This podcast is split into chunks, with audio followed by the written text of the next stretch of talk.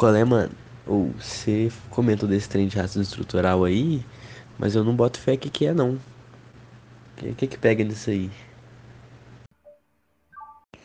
Ultimamente a gente escuta sempre dizer o termo racismo estrutural, né? As pessoas estão querendo dizer que o racismo ele é mais do que uma posição das pessoas ou qualquer coisa do gênero. Muitas dessas pessoas não explicam e muita gente que está dizendo não sabe exatamente o que é racismo estrutural e como que o racismo estrutural é um componente fundamental da forma que a sociedade brasileira se organiza e o porquê que isso é um resultado direto da nossa forma de capitalismo. Bom, é comum quando a gente vai ter aula, inclusive de Marx, é, no colégio, quando a gente vai fazer uma aula de história ou de filosofia, a gente ouvir aquela metáfora da estrutura e da superestrutura. Que a grande questão do Marx seria que a estrutura, representada pelos elementos econômicos da vida, as classes sociais, a forma como a gente produz, determinam a superestrutura, que são as ideias, o pensamento, a cultura de um lugar ou de uma época. Ainda que essa metáfora ela seja parcialmente verdadeira nesse contexto, é, o Marx não está dizendo exatamente isso, mas a gente não vai ter tempo de entrar nessa questão agora. Enfim, o que é importante para a gente é pensar que essa parte do estrutural, do racismo estrutural, vem exatamente disso vem da ideia de que o racismo ele não é uma ideia do nosso tempo. Ele não é algo que está simplesmente colocado na nossa cultura. Ele está também colocado na nossa cultura, mas as raízes dele estão colocadas ali, na forma como a gente se organiza em sociedade, especialmente na forma como a nossa economia é organizada, que é em torno desse pressuposto da economia que nós organizamos nossa sociedade. Significa então que na estrutura mesma da nossa sociedade, ou seja, na forma como a gente se organiza, na forma como a gente vive, como a gente trabalha e como a gente produz, há um elemento racista necessário. E o que, que isso vai significar? Isso vai significar que a gente vai construir uma sociedade que se organiza de forma racista. Isso é verdade em todos os países ao menos que tiveram a marca da escravidão na sua história. Se a gente não puder dizer que essa forma de racismo está presente em todos os lugares do mundo hoje, que são marcados pela forma capitalista de produzir. O que isso significa, então, para a gente no Brasil? O Brasil é um dos lugares do mundo em que a gente tem uma forma muito específica de capitalismo, né? A gente não está colocado nem no que a gente chama de via clássica do capitalismo, que é o que os grandes teóricos econômicos vão colocar e localizar, especialmente na Inglaterra, mas também na França, em outros lugares em que o capitalismo se desenvolveu pelas suas vias tradicionais. A gente lembra ali é, algo em torno do que é chamada, assim chamada, acumulação primitiva, né? Quando a gente escuta lá no colégio falar dos cercamentos e desse momento ali de formação das bases do capitalismo, a gente está falando dessa realidade. Uma outra via que é tratada, não por esse nome, por Marx e por Engels, mas depois por esse nome mesmo, pelo Lenin, é a chamada via prussiana, que é a forma como o capitalismo se desenvolveu de forma tardia na Alemanha, mais especificamente no reino da Prússia, né? Por isso via prussiana. Porque, por incrível que pareça para a gente, a Alemanha, no século XIX, era uma nação atrasada. Ela não era uma nação de capitalismo plenamente desenvolvido. Isso significa que o capitalismo alemão, por se desenvolver em um período posterior a essa via clássica, ele tem características bastante distintas. Ele ao invés de ser um capitalismo que supera alguns elementos feudais, ou seja, em que a burguesia, quando a gente lembra lá da aula de história do colégio, que a burguesia derruba a nobreza, na via prussiana há algo em que esse caráter de superação falta. O que, que significa? Que ao invés de superar da burguesia, superar a nobreza, a nobreza e a burguesia se unem e formam uma nova classe que mistura privilégios antigos da nobreza com a nova forma de produzir capitalista. Então a gente tem uma forma híbrida. E é, é isso que constitui a especificidade desse capitalismo tardio, né? Que vai estar tá colocado especialmente ali, mas em alguns outros lugares. Um outro lugar importante da gente pensar isso é a Itália. Não é uma coincidência que Alemanha e Itália são os últimos países da Europa a se unificarem em estados nacionais em 1871 e se unificam exatamente por conta de um processo que corre toda a Europa de convulsão social por conta desse capitalismo que estava nascendo em alguns lugares e que já estava bem estabelecido em outros. O grande exemplo disso é a Comuna de Paris. Voltando então para o Brasil, a gente é ainda de um terceiro tipo de capitalismo. O nosso capitalismo se desenvolve ainda mais tarde, mas a gente nasce como fruto do capitalismo. O Brasil sempre foi uma empresa capitalista. A colônia, ela é uma forma capitalista de apossar-se de um território. No entanto, aqui dentro não existia a forma de produção capitalista. Ou seja, o que, que acontecia? A gente era baseado numa produção escravista, vamos lembrar disso. E isso é muito importante para a gente pensar hoje. O Brasil entra no mercado mundial como colônia do grande império português mas internamente tem uma produção escrava que traz um dos insumos de produção, o insumo mais importante, que é a mão de obra, que é não remunerada, escrava e sequestrado do seu continente original. Isso é um capitalismo de via colonial. A gente começa pouco a pouco a tornar-se capitalista através da exploração de outro lugar. Né? A gente não desenvolve um capitalismo aqui. O capitalismo vai paulatinamente se desenvolvendo até que ele chega num nível de ruptura. Muitas pessoas vão localizar essa ruptura na década de 30. Essa ruptura, é importante lembrar, ela é uma ruptura parcial, porque ao mesmo tempo que ela mexe com algumas questões da organização mesma da nossa sociedade, em um outro ponto, ela é incapaz de ligar, lidar com algumas questões do nosso atraso. O que, no fim das contas, vai fazer com que o Brasil seja uma contradição em termos. O Brasil ele vai ter elementos absolutamente arcaicos com formas modernas de produzir. Ele vai conseguir conciliar essas duas coisas.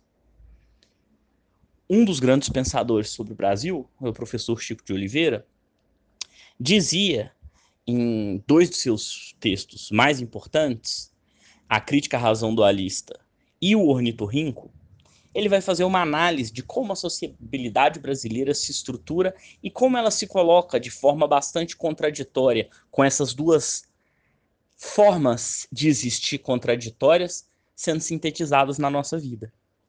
Ele vai lembrar que ele vai começar a pensar nisso através da questão da moradia.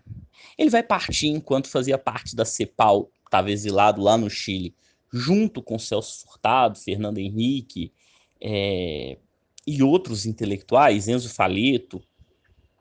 Ele vai começar a pensar a partir de estudos de arquitetos que vão falar que no Brasil a, predomina a moradia própria entre a classe trabalhadora. O que vai contradizer a teoria clássica de que uma das grandes formas da renda capitalista vem da renda urbana, majoritariamente dos aluguéis. E é isso um dos elementos de cálculo do, do quanto o trabalhador precisa ser pago, que é o elemento fundamental da mais-valia. Né? Mas vamos voltar. Ele vai fazer essa identificação e vai partir então de uma intuição. Bom, então a gente não está vivendo no socialismo. O que, que é isso? O Chico chega na seguinte conclusão: a moradia própria, ao invés de ser é, um, uma, um, uma realização do trabalhador, ela é, na realidade, uma forma de abaixar o preço da mão de obra no Brasil. O que vai significar uma coisa, que pode se pagar ainda menos para o trabalhador. O trabalhador vive de forma precária, de forma muitas vezes insalubre, mas, no entanto, ele não precisa arcar com custos de moradia tão elevados como se ele não tivesse moradia própria. Ou seja, a moradia própria na nossa forma de capitalismo, ela é uma forma de abaixar o custo do trabalho no Brasil. Significa que a gente precisa pagar ainda menos. Né? O salário mínimo, então, ele não precisa ser fixado em um padrão que seja capaz de arcar com custos de vida que contenham custo de moradia. Tudo bem. Agora a gente precisa juntar essas informações. Racismo estrutural no Brasil, ele está eminentemente colocado nessa questão. A questão de que nós, enquanto um país ex-colônia, que baseou sua produção, a maior parte da sua história, a gente tem a maior parte da história brasileira com trabalho escravo como forma primordial de produção. A gente não resolveu essa questão. Vamos voltar então. Essa questão está colocada especialmente quando a gente olha para a divisão do trabalho e a gente aloca trabalhadoras e trabalhadores negros a trabalhos menos remunerados e a tarefas que vão servir para rebaixar ainda mais o custo do trabalho do outro.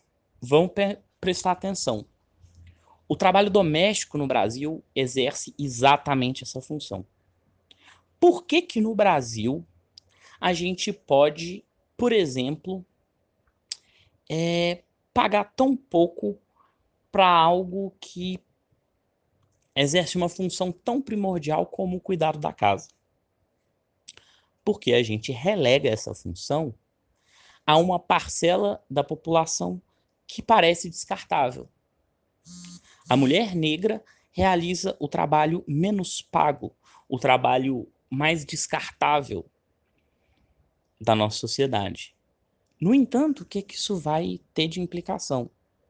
Esse cuidado da casa libera a população que usufrui desse trabalho para ter mais tempo, o que vai abaixar ainda, ou esse trabalhador vai ficar menos cansado, esse trabalhador vai ter mais tempo livre, o que vai garantir que ele possa trabalhar mais. Então, o racismo estrutural no Brasil é uma forma de potencializar esse nosso capitalismo dependente, colonial e hipertardio. Né? É essa questão, o nó que está entre raça, classe, no Brasil. Esse nó é um nó que está na nossa história e está na estruturação mesmo da nossa sociedade. E a gente não pode deixar ele passar. Enfim, o que, que significa? Que todo mundo que está aí na, na televisão e tal, falando de racismo estrutural, tava ali. A Damares, Davi Alcolumbre e Rodrigo Maia. Eles estão falando que, assim, não dá gente não ser racista, a gente ter, construir uma sociedade não racista ou fazer uma luta antirracista dissociada de uma luta que é para transformar a nossa forma de se organizar economicamente. Ou seja, se a gente quer ser antirracista, contra, e a gente concorda que é um racismo estrutural, a gente precisa ser anticapitalista, né? A gente precisa mudar essa forma aí de, de se organizar e de viver. Capitalismo e racismo no Brasil estão colocados. O racismo aqui é mais um fator que aumenta ainda mais a exploração de trabalhadores e trabalhadoras, né?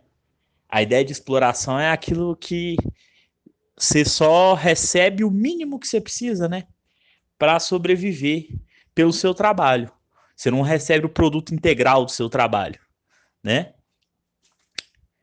O que acontece no Brasil com essas pessoas que são super exploradas? Elas recebem ainda menos que elas precisam.